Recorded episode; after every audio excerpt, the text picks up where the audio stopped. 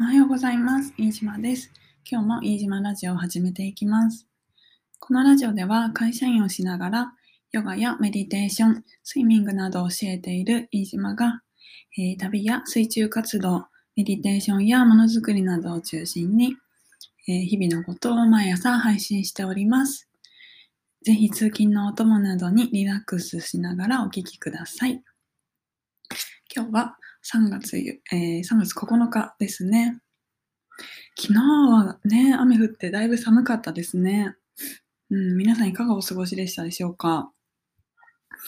私は、あのーまあ雨だったんですけど、ちょっと朝ランニングして、で、雨の中を走るのも気持ちいいなっていうふうに思ってました。ね、ただ、あの昨日は会社に出社しなきゃいけない日だったので、そんな長くは走れなくって、ちょっと走って気分転換してから、えーオフィスの方に向かいました。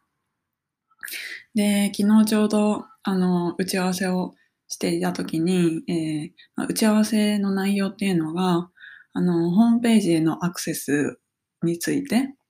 で、えー外部の業者さんとどうやってこうアクセス数を増やしていこうかとか、ホームページどうやってこう、ね、ちょっと変えていきたいので、どうやって変えようかなみたいな話をしてたんですけれども、えーその中ですごく印象的だったことがあったので、ちょっとここで共有させてください。うん、あのね、検索数を上げる、えーなるべく見てほしいってなった時に、やっぱりね、あの、ほとんどが今は Google で検索して、で、えーページの方に来てもらっているので、なので、どういったこうキーワードで検索するかとか、そういうね、あの、来てもらうために考えていかなきゃいけないんですけど、で、ね、キーワードの話とかいろいろしてたときに、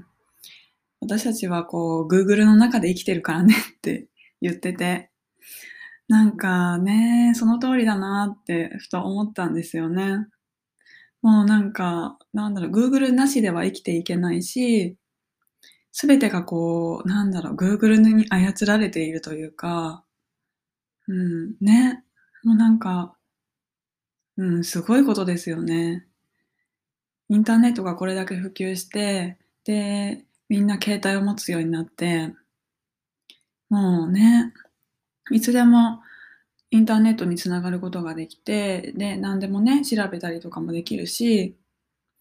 ってなった時に本当になんか Google の中で生きてるってすごくしっくりくる言葉で、で、なおかつハッとさせられました。やっぱりなんかももっとこう、なんか Google じゃない世界というか、こうなんかね、感じ取るとか、こう、感性というか、なんだろう、リアルに人と関わる、そういう、なんだろう、機械の検索数とか、まあそういうのももちろん大事なんですけど、特に私今マーケティングとか、なんだろう、広報の仕事をしてるので、そういうのを常に考えなきゃいけないんですけれども、でも、なんかそういうの抜きで、こう、あ、これがいいなとか、感情の部分をもっと大事にしたいなってつくづく思いました。ね。こう思考と感情を行ったり来たりしているというか、なんだろう。そのバランスを取りたいなって、うん、思いました。ね皆さんはどんな感じですかね？うん。本当になんか無意識のうちにね、いろいろ操られてるなって、ちょっと怖くなっている今日この頃です。で、そう、あとはね、あの、まあ、本題として今日話したかったのは、あの、まあ、全然別の内容なんですけど、どんな内容かっていうと、えーこの間ゲストハウス、あの、宿泊施設ですね、えー鎌倉にあるゲストハウスに泊まった時に、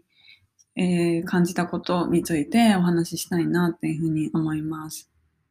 この間、先週かな、材木座のゲストハウスに泊まって、で、翌朝に、えー逗子の方で用事があったので、えーそのまま移動したんですね。で、久しぶりにゲストハウス泊まって、で、あの、ドミトリー、男女共有共有のド共共有で合ってるかな？うん、ドミトリーなんで、えーただこうベッドが置いてあるだけ。で、なんか二段ベッドがいくつかこう部屋に置いてあるだけで、でね、あの、まあ知らない人も一緒にこう、うん、寝てるような感じなんですけど、私結構ドミトリー好きで、海外に行くと結構、うん、ドミトリー泊まるんですよね。いろんな人とお話できたりとか、会うことができるし、その宿のね、えー、オーナーさんも結構個性がある方が多いので、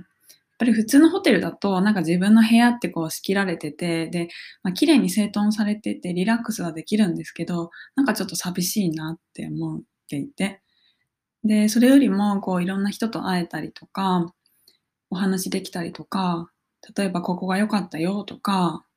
うん、あとはなんかどこから来たのとか、ね、そういう話するのが好きで、で、よくドミトリー、ゲストハウスに泊まってます。で、ただね、やっぱりいろんな人とこう、過ごす、とあのー、ね、過ごすので、こう、なんだろう、やっぱりね、ガサガサした音が気になったりとか、あとは朝早く出発する人もいるし、夜遅くになる人もいるし、とか、やっぱね、いろいろこう、うん、なんだろう、うん、気になる部分はありますよね。で、そう、そう、あの、そう、それをね、またこう、経験して、ああ、そうだ、ドミトリーってこんな感じだったなって、なんかそれが面白くもあるんですけど、で、その経験をした時に、やっぱりこう、人とこう空間を共有する、ね、人と一緒に生活するって、やっぱりこう大変だなとか、なんかね、いろいろこう、学びにもなるなというふうにも思います。うん、普段の生活だと、まあ、自分のね、ペースで生活できて、で、うん、まあ、それで全然 OK なんですけど、でもやっぱりこう、例えば私はオーストラリアに半年間住んでて、で、その時に、えー、お家何回かまあ引っ越ししたんですけど、えー、ルームシェアしてたりとか、まあ、あの、えー、お家の部屋を借りてたりとかして、なんて言えばいいな。ルームシェアと、なんだっけ、なんか言葉を忘れちゃった。えー、なんだ。お家、部屋、部屋をシェアしてたこともあるし、お家の中で、えー、なんだ、部屋を借りてた。だからオーナーさんと一緒に住んでた。オーナーさんとか、あと別の部屋に違う子が住んでたりとか、まあとにかくこ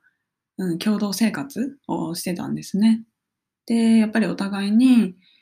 あの、なんかルーティンとかね、あの、生活パターン違うし、で、私はもともと朝が早くて夜はすぐ寝ちゃうようなタイプなんで、うん、ルームシェアしてた時はね、あの、そう、一緒に泊ま、一緒に過ごしてた子が夜遅くまで仕事してて、で、朝は割とゆっくりな人だったので、そう、だからね、物音立てないようにしなきゃとか、まあいろいろ思ってて、そう。でね、うん、なんかそれはそれですごくいい経験だったなって思います。なかなかそう、あのー、ね、自分の生活パターンってこう決まっていると気づきにくいですけど、やっぱりそれぞれの生活パターンってあるし、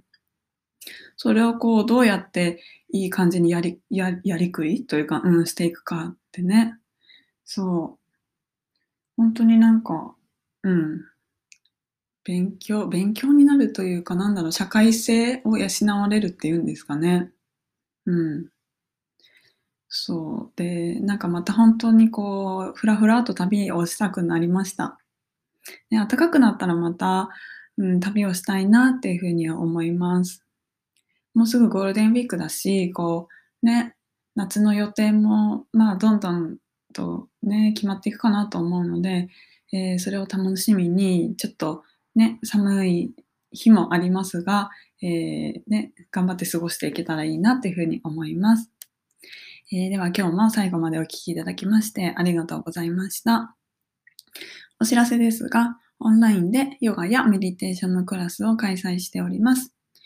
えー、次回は3月10日の水曜日、えー、夜7時からオンラインでインヨガのクラスをやります。プロフィールのリンクから申し込みできますので、よろしければご参加ください。では、今日も皆さんにとって良い一日でありますように。飯島でした。バイバイ。